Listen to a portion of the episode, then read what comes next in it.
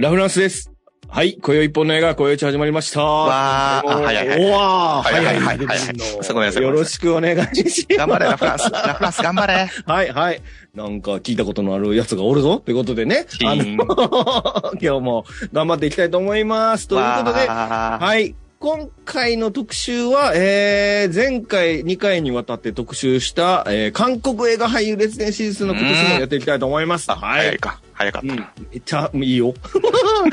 韓国映画俳優列伝シリーズ3本目、3番目ということで、えーキム・ユンソクという俳優について、はい、あの、今回特集を組んでいきたいと思います。で、今回も素敵なゲストにお二方来ていただいております。もう声聞こえてますけども、どうぞ。コードネーム大好きおじさん、石山です。あ、どうもよろしく、石山さん。よろしくお願いします。はいあこんにちははい、はい。もう一方。えー、シネマクティフ東京支部よりロンペです。よろしくお願いします。よろしくお願いしますうんあ、やっぱクールですよね、ロンペさん何？ね。ロンペさんクールだよ。うんロンペクールだよね。ロンクール？ロンクール？は？うんそんな言葉ないねなんすか。これ？うまいこと言ったら なんか言葉があるかなと思ったけどなかった。コードネーム大好きおじさん、石山です。よろしくお願いします。はい。えっ、と、韓国映画俳優列伝ですね、についてお伝えいたします。この企画は何ぞやということですね。一応過去2回やっておりまして、えー韓国映画をあまり見てない方に向けた、まあ、こういう知識の映画紹介でございますと。で、えー毎回一人の役者に注目して、まあ、我々の独断と偏見で選んだ映画をゲストと一緒に、まあ、見ていただいて、お話ししていただくということになっておりますね。うん。でもうこれは完全にこういう一というか、まあ僕の独断と偏見で選んでるものですので、ここれが全てってわけでは全然ないんでね。うんはい。まあこれをきっかけにして、あの、韓国映画を楽しんでもらえればという企画でございます。まあやな。はい。はい。えっ、と、今宵一本映画、今宵一の絶賛配中でございます。えー当番組は YouTube と Podcast、Apple、Spotify、えー Amazon Music で配信中でございますので、えー YouTube の方はぜひチャンネル登録をお願いします。で、えー、ポッドキャストでも配信しておりますので、まあ画面を見なくても、えー音声だけでも楽しめるということで、そちらでも、えーと、聞いていただければいいかと思いますので、えーぜひ、えーチャンネル登録をより聞いてくださいということでございます。私もね、はい。うん。あの、運転しながら聞くときとかは Spotify で聞いて、おうえっ、と、家でなんか作業しながら見れるときは YouTube で見てます。ああ、ありがたい。はいもう、みんな、そういう人はみんな、とりあえずチャンネル登録を押してから見てくれということですね。せやな。はい。ぜひよろしくお願いします。これ、Spotify うのスペルが違う気がするけど。えー、う、う直します。本当だ。これ、俺多分ずーっと使ってるから、多分ずーっと Spotify 間違ってます。うるさいな 直すわい。はい。はい、ということですね。石山さん。はい。はい。あの、ちょっとお伺いしたいんですけども。なんだろうなんだろえっと、えー最近、うんか韓国づいてますか？う。ああ、その質問ね。うん忘れてたな。はいはいはい。まあ嘘なんですけど、大根にも程があるな。演技がね。私がお願いしたんですけど、この振りは。はいはい。はいはい。あの、私の職場にですね、うん。えっと、韓国の女の子がいまして、うん。えっと、最近彼女からですね、えっと、現場で使える、うん。えっと、ネガティブ韓国語っていうのを習ってまして、おー おーあの、普通ポジティブな言葉しかだんだん覚えないじゃないですか。そうね。でもみんな仕事してたり、学校行ってたりすると嫌なこともあるじゃないですか。うんうんうん。そういう時周りの人に気づかれずに、あの、うん堂々と罵詈雑言を言えるという テクニックを学びまして、ああ、なるほど。うん。えっと、今回これ、キム・ヨンスク特集で3回あるじゃないですか。うんうんうん。えっと、3回分の、えっと、うんネガティブ韓国語を、えー私がこれから申しますあので、なるほど。えなるほど。ネガティブ韓国語を一つずつ教えていただけると。はい。まずこのワンドゥギではですね、うん。えっと、ナヌンチョサラミしろよ。おうこれは、えはい私あの人嫌いですっていう言葉です。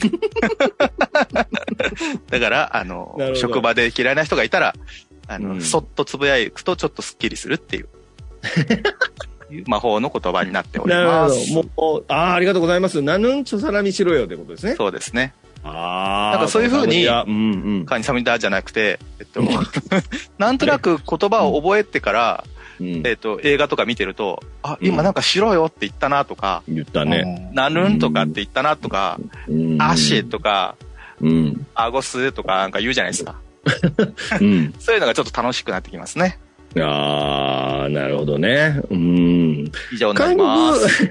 ありがとうございます。カムサムニだ。ありがとうございます。はい。ということでね、えっ、と、まあ、こういう、あの、何？あの、最初のつかみもおしゃれに決めるのが石山ということでね、どこがおしゃれや？2回楽しみにしましょうということでございます。ゃネガティブやっつってる。はい。え、あれ、え、ロンペさんありますか？韓国付いてる話。僕は、あの、ペッケ、ペッケを 押してくペれッケはもうペッケね。100ね。今回、ペッケ2個出てきましたからえ、ね。マジ？はい気づかなかった。え、気づきませんでした？あ、い気づかなかったやいや、いいです。もう一個別の名前でペッケって言ってましたよ。あのそうなんだ他の映画でね。えうんじゃあ楽しみに白い、白い旗をペッケって言ってましたね。ー、白いって意味？わかんない。あ、違う俺が俺が間違えてるかもしれん。はい。いいですか？はい。ということで、えー今回も、あの、お参加、おお二方と、えっ、と、進めていきたいと思います。ということで、まず、えっ、と、キム・ユンソクという人のプロフィールですね。彼のプロフィールを、えっ、と、ちょっとお話ししたいと思います。えーキム・ユンソクはですね、えっ、と、1968年生まれということで、54か ?4 かな ?5 か。ですか？フラン。スさんと同い年の。違うねんな、だから。いつもさ、それじゃないかな。違うわって言ってるけど、そんな違くもないんだよね。いやいや、いやいや、アホか、一歳差とかが一番、一番敏感やねん。デリケートやな違うの。そうそうそうそう。29、もういいや。えっ、と、1980、彼はですね、1988年舞台欲望という名の電車でデビューだそうですね。ん。うん。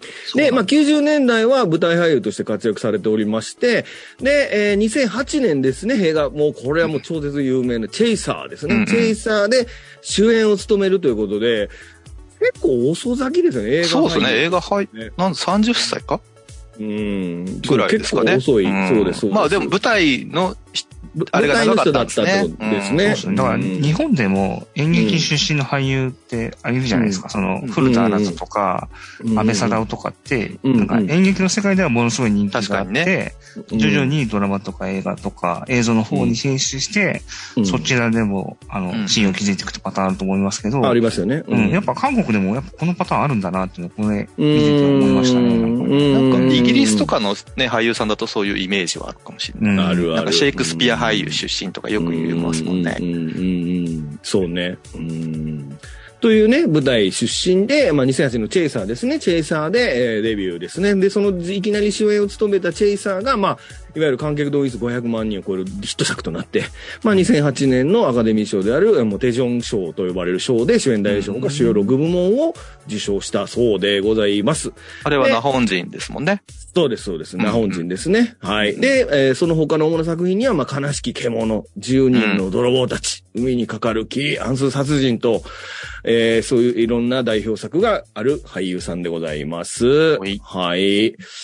で、えー今回ですね、まあ、小内独断偏見ということで、キム、この彼の、キム・インソクを見るならこれを見ろということで、まあ、前回の2回に引き続き、今回もその3つの作品を選んで、えーお話ししていきたいと思います。その前にこのキム・インソクってどういうイメージ？まあ多分あれですよね。石山さん今回初めて彼の意識してみたっていうのは。そうですね。あの、でもチェイサーは、うん。まあそれも最近、僕韓国映画ビギナーで、去年ぐらいからまあなんちょこちょこ見始めてて、うんで、真っ先にチェイサー見たんですよね。やっぱそれぐらい有名だったんで。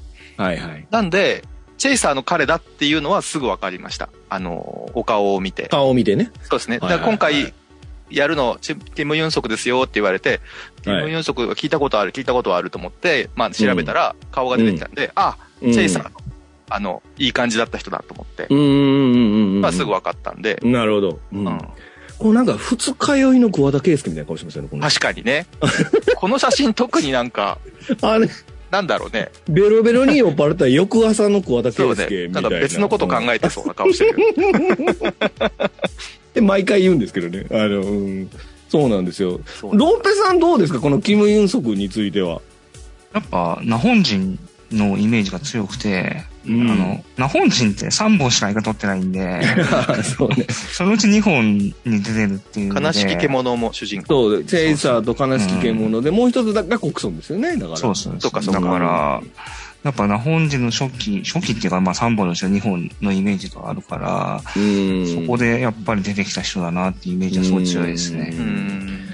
ん。なんか、怖いイメージありませんでした？この人ってなんかすげえ、こう、その映画だけ見ると。うん。確かにね。うん。なんかすごい怖いイメージのある人だったんでね。なんかまあその後いろいろ、まあ他にも結構怖い役がまあ多いわけですけども、うんまあその中で今回はこの3つを選びましたということですね。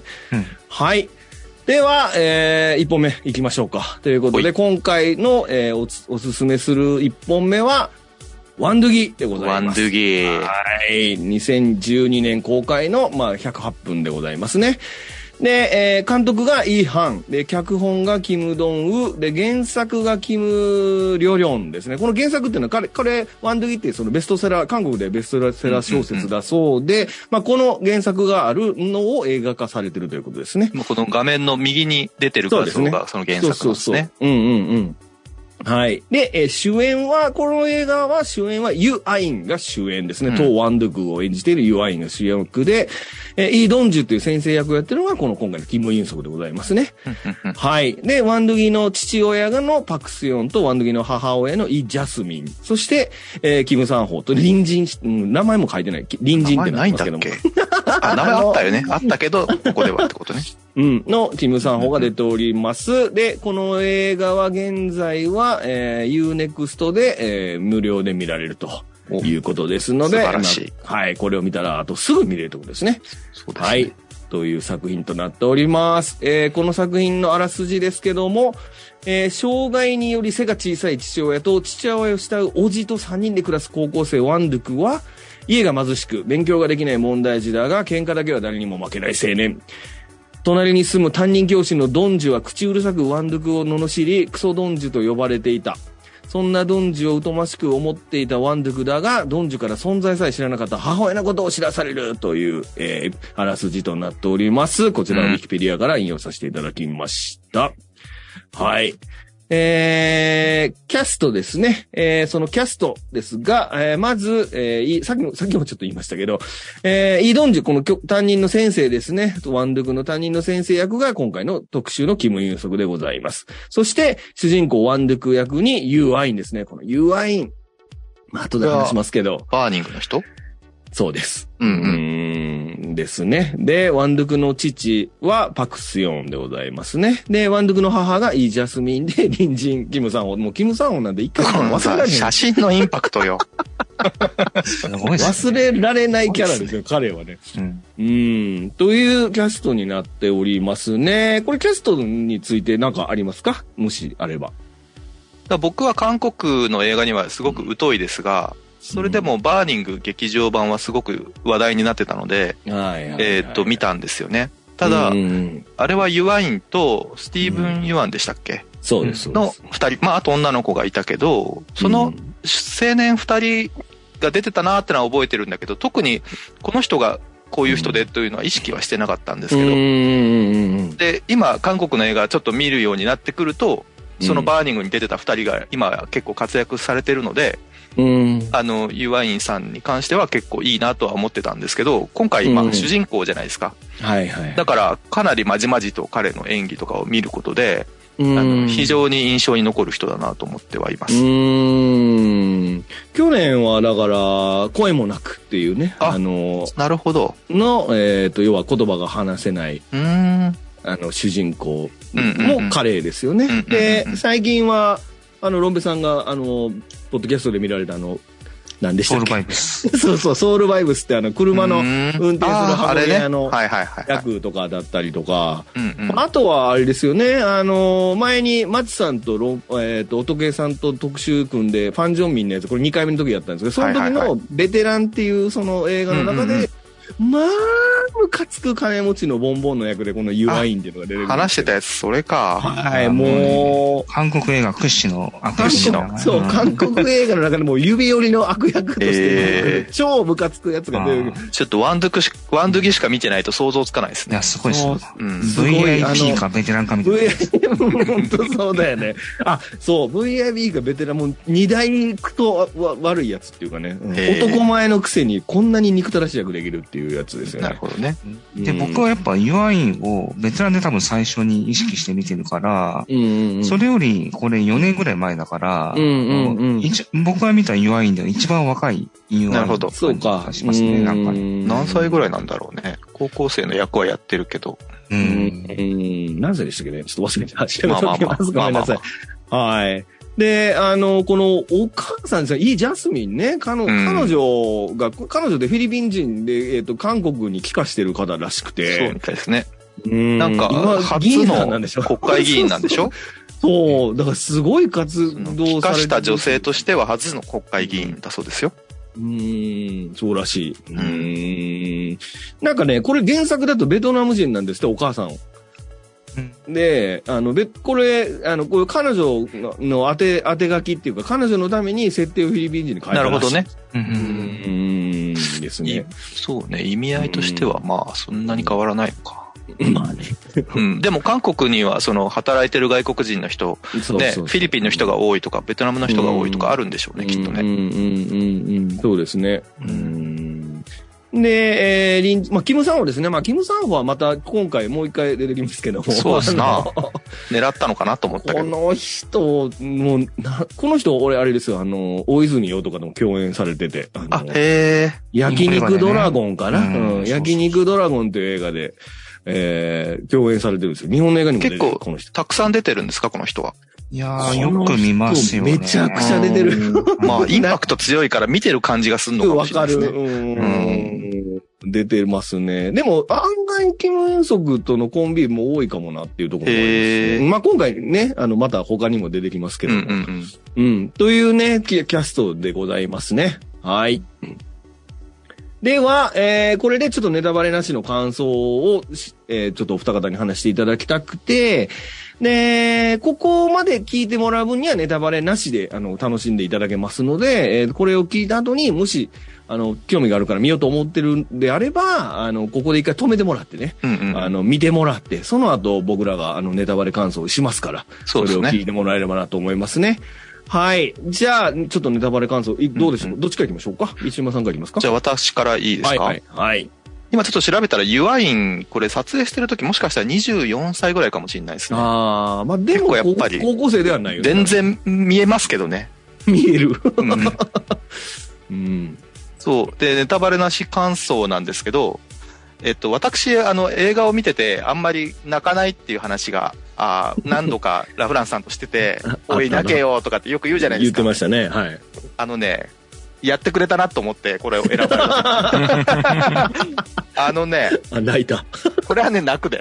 いやあのね、これで泣かなかったら人間じゃねああ、言ってたね。え。それぐらいなんかね、あの、やっぱね、ちょっと昭和の、えーっと、日本で言うと、例えば、あの、き北の国からとか、うん。割と日本人が見てベタだなと思うような、そうね。うん。昭和のっぽいドラマというか、うん。まあ、あの、親子関係とか、うんえーっと、あと、まあ、恩師ですね。この、今回のキム・ユンソクが、まあ、あの、UI にとっての、まあ、先生であるということがあって、まあ、そういうベタな人情ものというか、うん。は結構やっぱ僕にも来るんで、はいはい。かなり刺さりましたね。よかった。そう。あのーですね、ちょっとずるいっていうぐらい泣かせてくる。うん。で、あの、前回、チャスンウォン編で私たち、あの、はいはいはい頑張れチョルスの話した時も、あれも泣けるドラマだけど、うん、えーっと、こっちの方がより、あの、なんていうか、自分にもなんか起きかねないというか、あのちょっと自分の母親のことを考えたりとかもしたりして、分グッとくるのはこっちの方が刺さりましたね。うん。僕にとって韓国映画ってやっぱ暴力とか、うん。割と血みどろとかが割とそうなんですよ。イメージあるんで、こういう人情ものっていうか、うんえー泣ける韓国映画って結構あるんだみたいな、うん。そういう発見はありましたね。まあ、チョルスなんかもそう人情ものでしたけど、うん、まあ、よりコメディじゃないですか、あっちは。うん、そうですね。なんかこれはもう本当にド直球の、うん、えースポコンあり、えー、まあ、泣かせる要素ありって感じで、うんえー非常に楽しく見れました。お素晴らしい。ありがとうございます。だからおすすめ。めだと思いますね。あの、おそういう、す昭あんまり昭和世代とか馴染んでない韓国映画に馴染んでない人には結構見れ、見やすいというかね。なんか暴力的なんでしょみたいな、そういうイメージの人には特にいいかもしれないなとはう思います。ーん、はいはい。それもボ、ミスター暴力と言ってもいい人が主出てますから、キム・ユソクなんてね。そうなんですよね。でも僕にとっては、そんなにぼ、まあでもあれか、チェイサーなんかわからない暴そうそう、チェイサ。ーと、うん、やっぱり、うん、うん、なるほどね。そうですね。はいはいそういう意味で言うと、だからまあ、金八先生みたいなうん。転生ものなんで、まうんあ、安心して見れるかなっていうところはあります。うんうんうん。なるほど。はい。あ、ロンベさん、お願いします。はーい。えっ、と、これまあ、主人公はもうユアイン演じるワンドゥクだと思うので、うんえっ、と、彼の視点で見ると多分青春ものとして見れるんだと思うんですよね。で、えっ、と、そのワンドゥクの家族とか学校の先生とか、その全体で見ると、下町人情ドラマになるっていうようなうん。感じなんで、なんかうん。結構二つの視点で見れるっていうところが結構面白かったかなっていうところではありますね。うん。で、まあ、さっきの話も出てましたけど、ね、笑いの話なんですけど、結構、その、韓国の社会的背景みたいのをうん。描いているというか、えーまあ、逆に言えば、まあそういう社会的背景とか問題みたいのを描いてる作品なのに、うん、すごい見やすいってことだと思うんですよね。うんうん、なんで、あの、韓国の、まあ、特に宗教とか、うん、あの、さっきのその外国人労働者みたいなところも、あ、こんな感じなんだっていうのが、分かりつつ、楽しく見れるっていうところは、大変見やすかったかなっていう感じです。うーん、なるほどね。あの、やっぱ小説なので、小説が原作なので、なんかその、小説の中ならこのエピソードはこう、なんとか自分のリズムで読めば、こう、普通の流れで見れるんですけど、やっぱこの映画って、えその映画の中に起こる出来事お多いじゃないですか、これ実は。う。うんんあの、だ、だから家族の話とこ本人の話と先生の話ととかで結構それぞれの話が結構ギュッと凝縮されてるので、あのーそうだな、この映画一本で結構いいろんな面白い、良質なドラマを一気に見たような感じになるっていうかね。うん。うん。だからそれをまとまってないというよりもまとまってないのかもしれないんですけど、そ、その辺、そこもまた、やっぱりなんかこう、ちょっと、幕の内弁当じゃないけど、韓国のなんかちょっとこう、いいところをギュッと凝縮した映画なのかなっていうことですよね。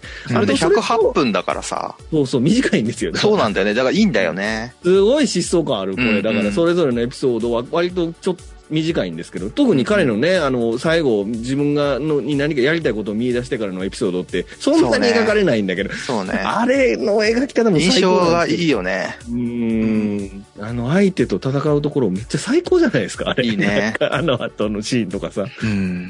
うん。そうそう。っていうのがすごい良かったなって。とあとやっぱりお二人、お二方おっしゃるように、その韓国の文化っていうのがすごくわかりやすいですよそうね、これね。うんうん。その韓国の文化がわかりやすくて、移民とかそういう話とかも出てくるのになぜか自分、日本人の僕らとしてはなんとなくこう、既視感のある、うんうんうん。うん、騎士なんか懐かしい騎士感のある、まあ僕らみたいな世代だとね、騎士感のある感じがあって、そういうノスタルジックさみたいなのも楽しめるっていうところもあって、なんか外国の話を見てるのになんか外国の話じゃないような気がしてしまうみたいな、ね。そうね。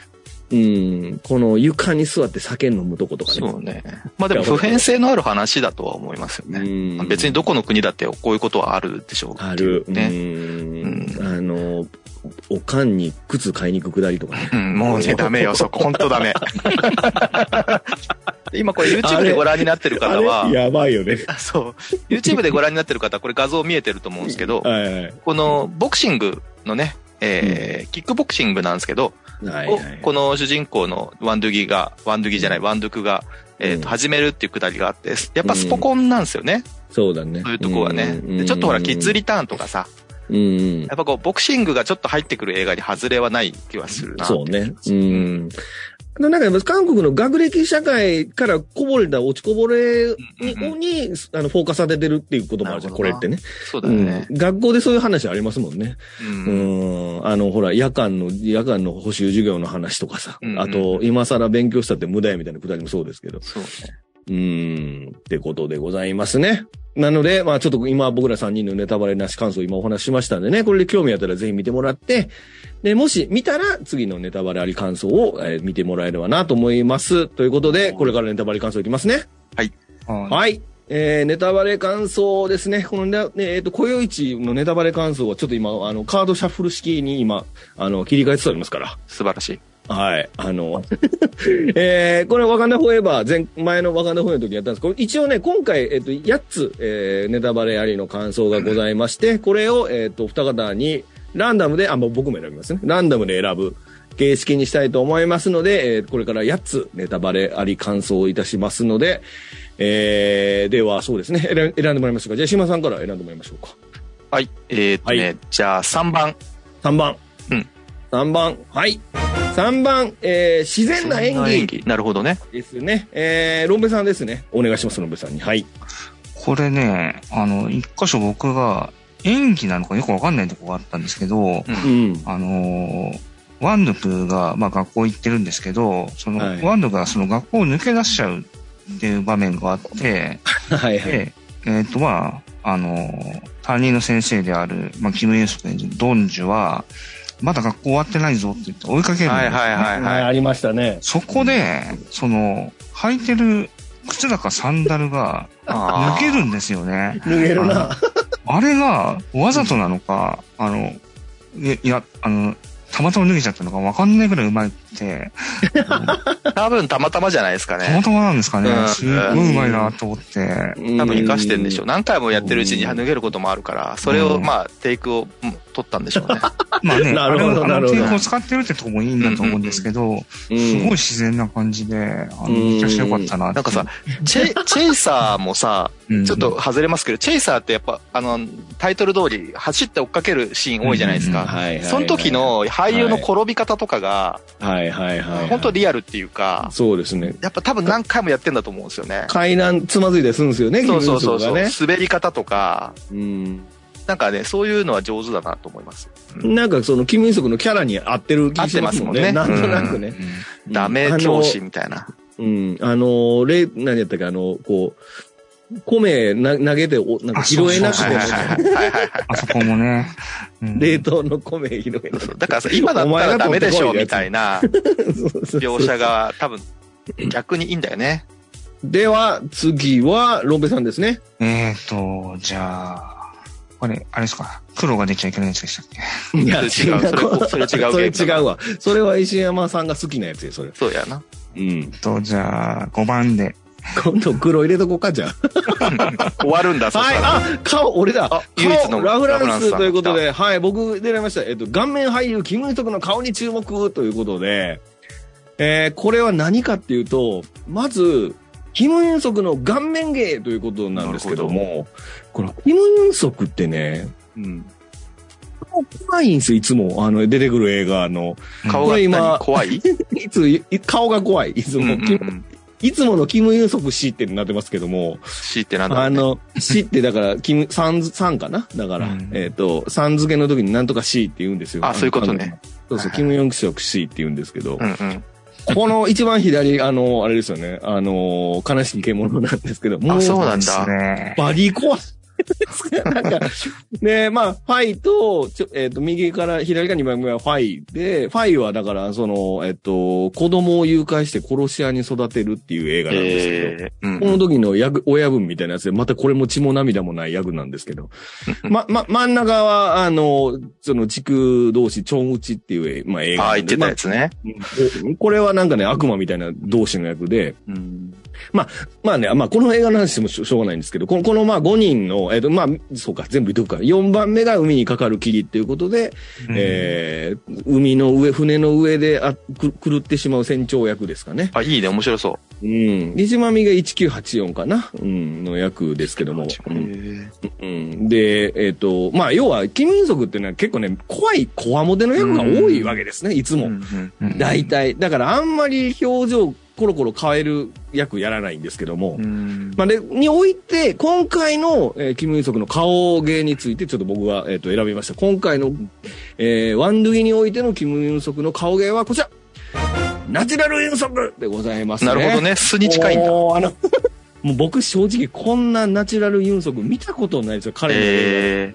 画いうぐらい、あの、だからさっきロンペさんが言ってたのと同じなんですけど、演技してんのかっていう顔をしてるんですはいよ。そう、この人の顔がいつも見てる顔芸じゃなくて、ちょっとね、すごい新鮮やったなっていうところですね。うん。まあ裏社会のね。ううんん。裏社会の人間じゃない。ごめんね。ごめんごめんごめん。えっと、ロンペさん。ロンペさん言って。えっと、メガネもいいですよね、このね。メガネもいい。うんそう。あの、黒縁メガネみたいなやつかうね。ん。なんか、最初からワンドゥクのこと気にかけてるじゃないですか。理由ももう何もわからないんですけど、その、隣の隣人のワン、落ちこぼれのワンドゥクのことばっかり気にかけてるでしょ？これ、彼って。一応さ、でもさ、怖い先生っていう。怖い先生まあなんだけど。設定じゃん？うん。そうそうそうそう。ワンドゥクが教会で、あの、ドン、あクソドンジを殺してくれてずっと願ってるような、役なんですけど、まあ、あれか。だから、その、教会つながりなのか。あの、ワンドゥクの母親に、そうやなたどり着くのが。うんうんそうか、そうか、そうですね。うん。それでちょっと気にかけるってことですよね。うん。うんうんでもなんかうん、映画の最初で出てきた時って、あの、うん近所のおじさんみたいな感じで出てきて、そう、うん明日なっていう感じで、ワンド君に声かけてるんですけど、まだ教師ってわかんないですよね、そこのそうですね。うんうんで、次のカットで、うんもう、あの、お尻をペシペシ叩いてるそうそうそうそうところが出てきて、あ、教師だったんだっていうのが、うんわかるっていう感じそう。ですねこの赤いジャージね。もうあの、う な、なんなのこのジャージっていう感じですよね。うん。というね、このナチュラルユンソクが見れるのはもうこの映画だけですから、うんあの、ぜひこれを見ていただきたいということですね。はい。では、えー、じゃあ僕は6番開けましょう。6番。6番。韓国の姿、えー、石原さんですね。なるはい。あまりよくわかっていなかった韓国の姿について、じゃあお願いします。そうね。やっぱり日本のお隣の国なんだけど、まあ、やっぱり日本とは違う文化があって、うん。特に宗教うん。えっ、と、日本ではそんなに、えーの、キリスト教うん。ってそこまでなんか身近ではないんだけど、うん多分韓国では、えー日本以上にキリスト教徒の人が多くて、うん。めちゃくでちゃ多いですね。ね、チェイサーでも描かれますけど、描かれる。まあそこら中に教会があるとうん。いうとこで、しかも、えーでも仏教の人もいて、みたいなうん。ことも、あの、この後、だから、モガディシュあるな描かれるあるね。ね。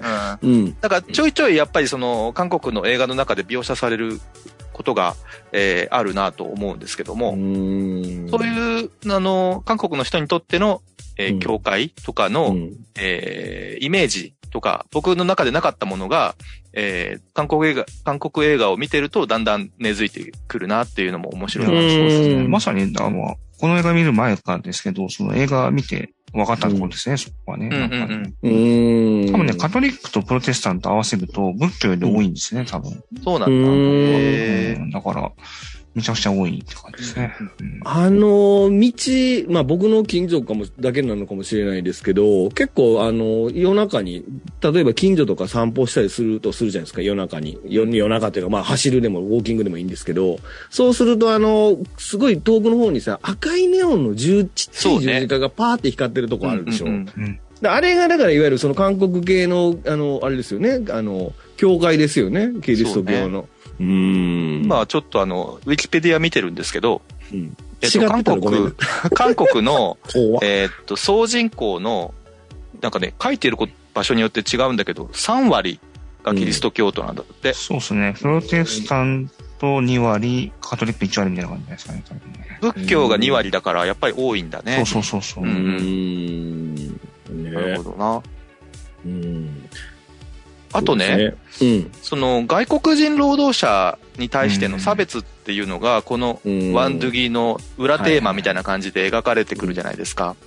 だからそこも、あんまり日本で住んでると分かってこ、分かってなかった部分というか、うん。まあ日本でもあるじゃないですか。あるあるある外国人実習生に対しての、まあひどい扱いとかが結構問題になったりしてますけど、うん。韓国、この映画の中でも、うん。えーっと、まあ、この、キム・サンホを演じる人が、まあ、悪役として 一心に背負ってるんですけど、うんうんうんまあ、差別的なんですよね、その、外国人とか、あとは、えー体に、えーっと、障害がある人に対しての、うんえーひどいこととか言ったりするんですけど、うんうんうん。そうういう意識がやっぱりあるんだなと。ん、フィリピン人に対しての、えーうん差別とかが結構描かれてたりとか、まあ、うんえーこれもうネタバレありなんでいいと思うんですけど、うんうんキム・ユンソク演じる教師が、実は裏でそういう人たちの支援をしていると。うんで、そ、の、ここの、えっ、と、ワンドゥクが通ってた教会自自体が、実は裏でそういう活動をしている、えーということが描かれてくるんですよね。うん。なんかそういうとこも面白いなと思った。うん。そうですよね。うん。あと、まあ、うん。はいはい、どうぞ。あ、そうね。まあ、ちょっと最後まで言っちゃうと、うんえっ、と、ワンドゥクたちが住んでる街、うんあれってソウルなんですかね？ソウルの、えっ、と、結構上の方の、うんえっ、と、いわゆるやっぱりちょっと貧困層とかが集まる、ね城南市って書いてたかな。城南市城の南かな？うん。うんどんなん市かな？って書いてて。やここにも書いてあるんですけど、あの、ブラジルのファベーラみたいな。高いところからの眺めとか、はいはいはい。あ、の、石だ、石畳っていうほどいいもんじゃないけど、路地とか。のなんかあの、まあ、なんて言うんだろうな、ああいうちょっと廃墟みたいになってる感じとかが、うん、えー我々から見るとかなり新鮮に映るというか、うん。え、こんな感じなの？韓国って？ってちょっと思う、思うような。なんかやっぱり無秩序に立ててた結果、こんなことになってしまいましたってみたいな感じですよね。坂に沿って立ててるから高さもバラバラやしっていうことですよね。ちょっとほら、後進国のさ、うん雰囲気じゃないですか、言ってしまえば。それがこんな近代的な国の中にまだあるのかなって。うん。これ時代的にはちょっと前を描いてるんですかね。なんか出てこないですよねそう。ですかね。うん。なんかね、そこの街自体はもう、今はもう再開発入ってもなってしまってるらしくて、今ではなかなか見れないみたいですね。どうやら。うん。前に、あの、乙さんとマスさん出た時に、アシュラっていう映画もあるんですけど、うんうんうんうんその時もね、こんな感じのところが出てくるえっていうか、まあ大体韓国映画って大体出てくるんで、屋上の家がっていう。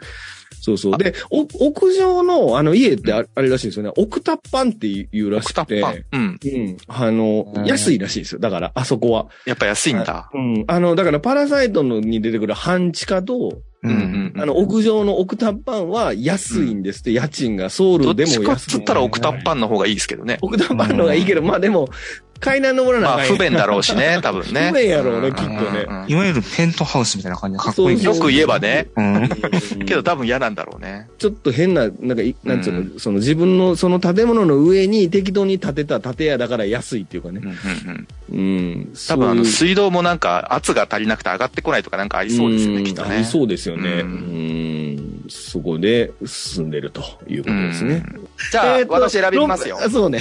うん。じゃあ1。1ね。うん。ごめんごめん。1、ファッション、ロンペイさんでございます。あ、これは、うんえっ、と、要するに、うん主人公のうん。ワンドゥクうん。が、まあうん、高校生なんですけど。まあちょっとあれですよね、不良高校生みたいなうんはいはいはい。感じなんですけど。で、学ランなんですよね。うんうんうんうん。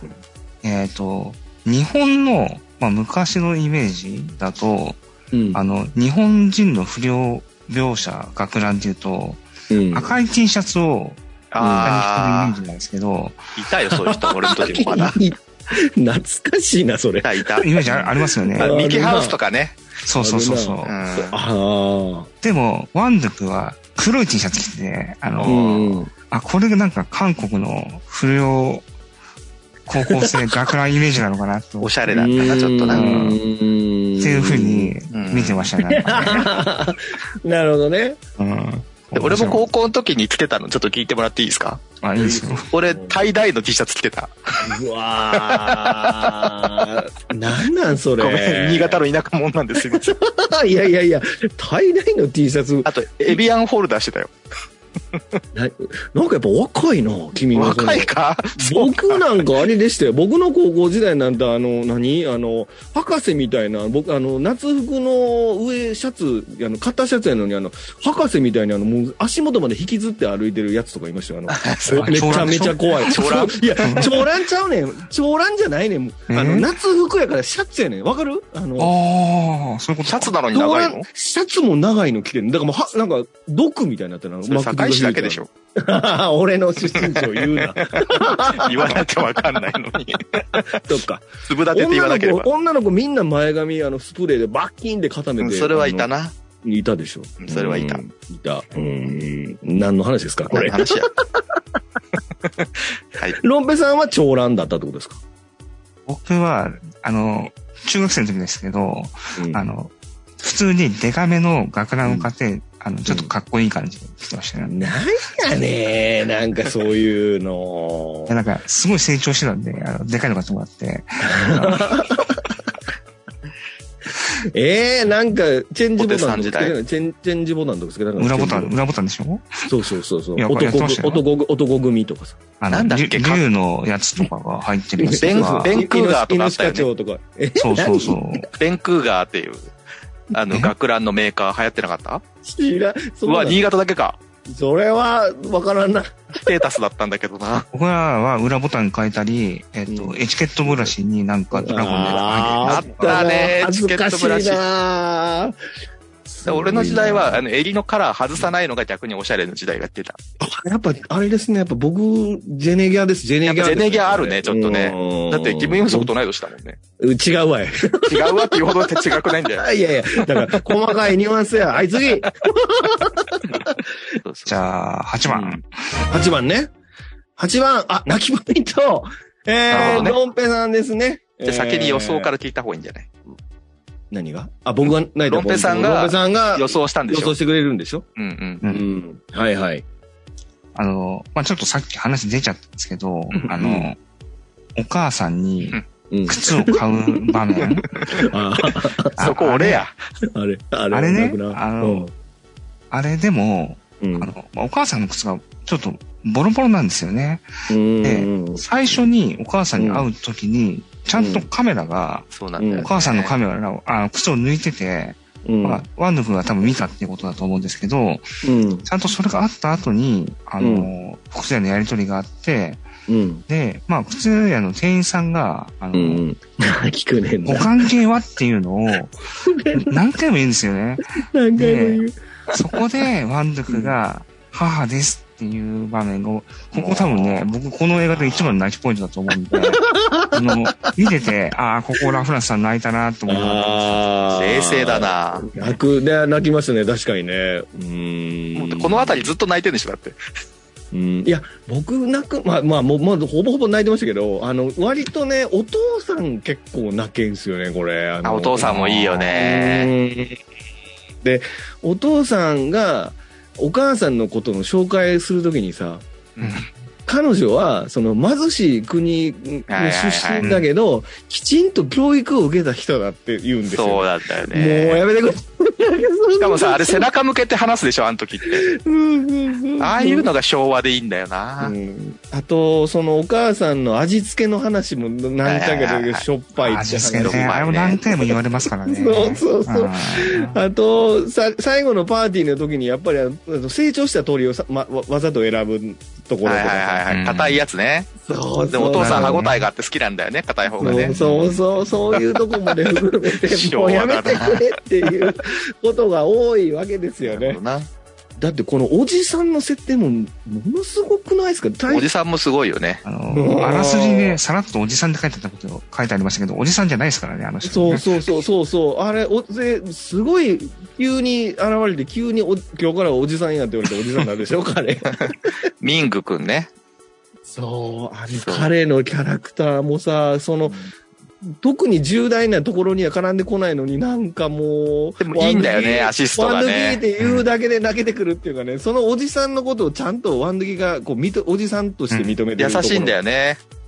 だだってお父さんもさ、ね、ね、体がさ、う。うんん。悪い、悪いわけじゃん。でも、意識ははっきりしてるじゃん、お父さんは。うんうんけど、おじさん、まあ、おじ、か、かっこおじさんは、うん。えっ、と、体は丈夫だけど、うん。頭がちょっと遅い人じゃん？うん。うん。だからさ、ちょっと違うんだよね、お父さんとはね、やっぱね。ねだからワンドゥクが優しいんだよな。そう。で、ワンドゥクがだから言うじゃないですか、おじさんのことを世界でただ一人だけ尊敬している人が、このお父さんのことを、そう、うん世界でただ一人尊敬してるのがおじさんやっていうところとかさ。は初めて構ってくれたっていうかね、多分ね、彼にとってはねそう。なんですよ。だって身寄りもないわけでしょ、あのおじさん。ってことだし、でしょうね。ねうんきっとね。うーん。自分たちが生活するだけでも大変なのに、あんなの抱えてさ、まあ、踊りのね、才能があった。踊りの才能もそんなんねえんだけど、多分。まあでも、なんか、あれ、やっぱ、キャバレー、キャバレーでしたっけ？あれが空いてる間は、一応そのお客さんについたりとかしてやれてたんですけど、あそこが潰れたところから話始まりますからね。ああいうショーって多分相方がいた方がやりやすいんだろうね。いろいろバリエーションが多くてね。う多分。まあいいコンビだったんだね。で、僕ちょっとここの回で、ついでに泣くポイントを言うと、うん。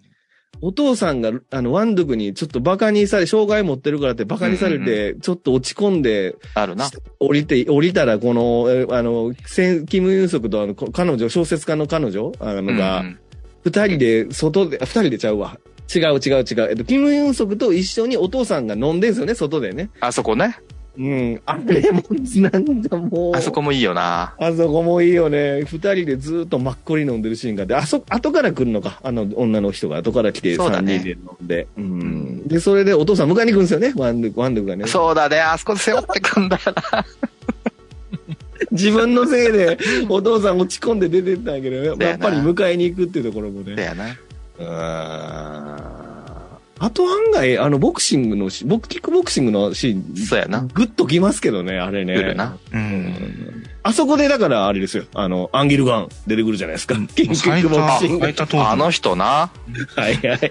あの人他に何出てる僕らの特集では最多、何をしていますやろ。何何何？出てた？チョスモン全然出てた？スノーの映画で2本出てますハイヒールとチョルス。ハイヒールとチョルスに出てる。ああ、いたのか。ハイヒールでは、えっと、サスノとタイマンハル殺し屋の役でしょ？あれがそうか。で、えっと、チョルスは、あの、ヤクザの親分ですわ。あの、はいはいはいはい同じように地下鉄が乗れなくなったヤクはいザの親分。はいはいはい。そうそうかそうか。そうなんですよ。アンギルガンが出てるんですよ、またもや。深いな、韓国映画。そうそうそう。ああ、アンギルガン出てきたってなりますよね。なるほどな。やっぱりなんかこういう強、強い役の、こわもての役なんやと。うんうんう。うんん。まあ、怖い顔の人多いもんな。多い。うん。うん。やっぱりなんかアジア系の人ですからね、なんかやっぱり、こう、ちょっと怖く見えますもんね、なんか。うんうんうん怖いかイケメンかどっちかだな。あとはでも変な顔の人もいる。全員いるじゃん、じゃいるな、全員いるな。うん。はいはいはい。いや、いろいろ泣きポイントありましたよ。これは本当に。うんうんうんいや、確かに泣きました。お母さんのくだりでもうほぼ泣いてましたね。あ。やな。よかったっすね。う うんん。でも一番最初に会った時にあの、ユワインがラーメン振る舞うじゃないですか。あれもいいですよ。あれな。うん。こんなのばっかり食べてちゃダメよって言われるんやけどさ。言われんだよね。うんでもさ、お母さんも負い目があるからあんま強く言えないじゃん、最初は。そうそうそう。うん冷めるから早く食べてとか言うさ。そうなんだよな何も入ってないラーメンで。なんもほんまや、なんもキムチもないのっていう言われてたもんそうやな。すごいわ。ああそこで靴見るんですよね。うーん。そうやな。見られたくないんだよな、お母さんも。うわも 泣くよな。う、泣けるわ、これ。はい、次。うん 手紙のな、ハングルも下手なんだよな。手紙のそうなんだよ。だって、後で俺もお母さんのシーンの、あれ、話題が多分出るぞ。そこでもう一回話そう。はいじゃあ僕2あげましょうか。はい。じゃあ2ですね。えー、昭和ドラつ 続くな、これ。なやろそう思ったんや。はいはいはい。昭和のドラマ、石山さん、どうぞ。これはね、一番僕が泣いたのは、もう涙がピシャーっと出たのは、うん。あの、やっぱ、普通の下りで、うん。で、お母さんに靴買ってあげるじゃないですか。で、はいそこでもうかなりもう来てるんだけど、うんなんか駅のホームかなんかで、お母さん大事そうにその靴拭いてるでしょ？なんか、ぬ汚いのみたいので。ああそこでもう、嬉しくてはん、しょうがないっていうことと、大事にしようっていうお母さんの気持ちうんがすごい来て、そこが一番泣けたんですよね。ああ、なるほどね。ね、やっぱり僕もね、あの、母親になんかね、気まぐれでプレゼントしたしょうもないネックレスみたいなやつを、なんかもう5章大事に持ってるのを見たときに、めっちゃわかるわ、それ。思い出して、20年後ぐらいに見つけて家で、でもね。うんやばいんだよね。母親ってのはそういうもんですよ。ありますね。僕もだからほんまにそんな気持ちなんか何にも考えてない置物みたいなのを送った時があってさ、小学校か中学校の時が。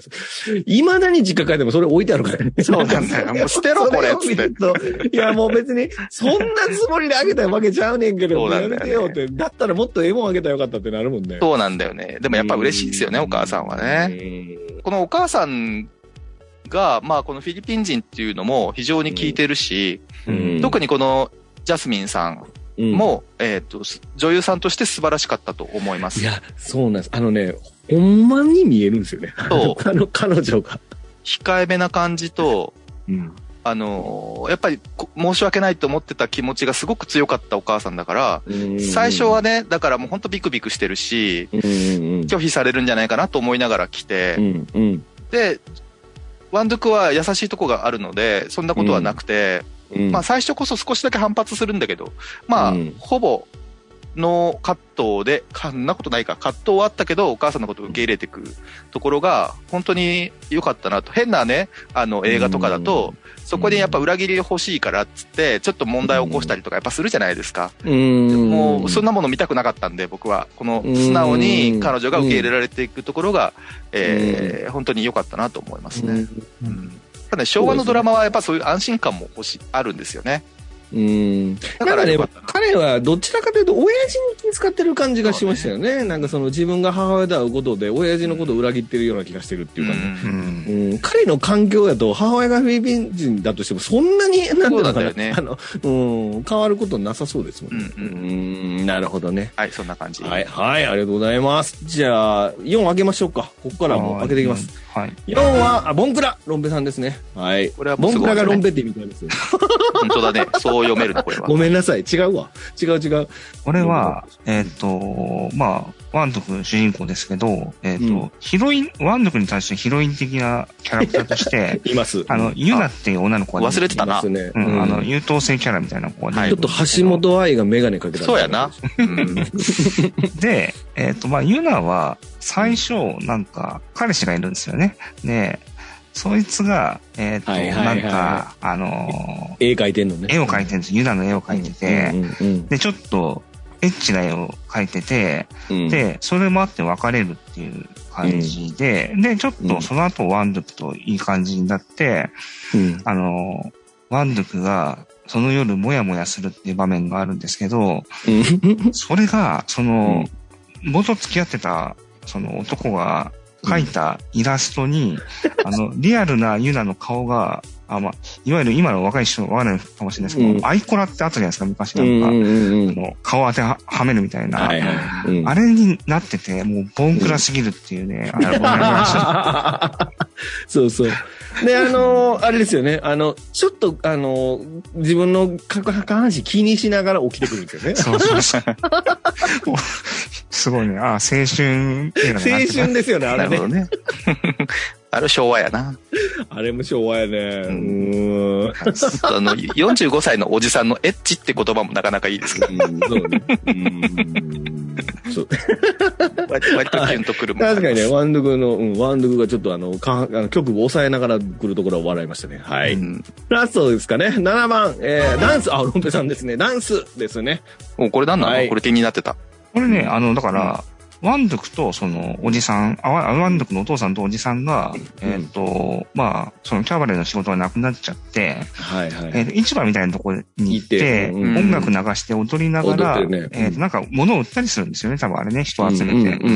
で、その時に、えっ、と、使ってる音楽があるんですけど、えっ、と、多分ね、トロットっていうジャンルの音楽で、うんうん。えっ、と、多分ね、韓国の演歌みたいなやつで、あの、まあ、日本統治下の時代に日本から演歌が伝わったんですけど、それが独自に発展した変ななんか明るいダンスミュージックみたいな、あの、韓国演歌とかも呼ばれるトロットってジャンルがあるんですけど、多分それだと思うんですよね。で、うん。僕ね、し調べようと思ってあれ、シャザムしたんですけど出てこなくて、何の曲か。何の曲も出てこなくて分かんなかったんですけど、い多分ね、うんトロットってジャンルで、多分日本だと全然入ってきてないんですけど、うん。あの、去年、えっ、と、深田浩二監督の日本映画でラブライフって映画があったんですけど、うんあれ、で、あの映画の中で一回韓国に行く場面があるんですけど、うん。そこで多分